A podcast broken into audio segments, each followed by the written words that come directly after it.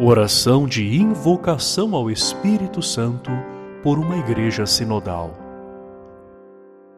Espírito Santo, eis-nos aqui diante de vós, reunidos em vosso nome. Nosso defensor, vinde, ficai conosco. Tomai posse do nosso coração, mostrai-nos o destino.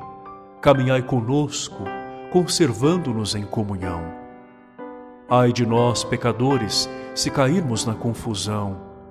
Não o permitais.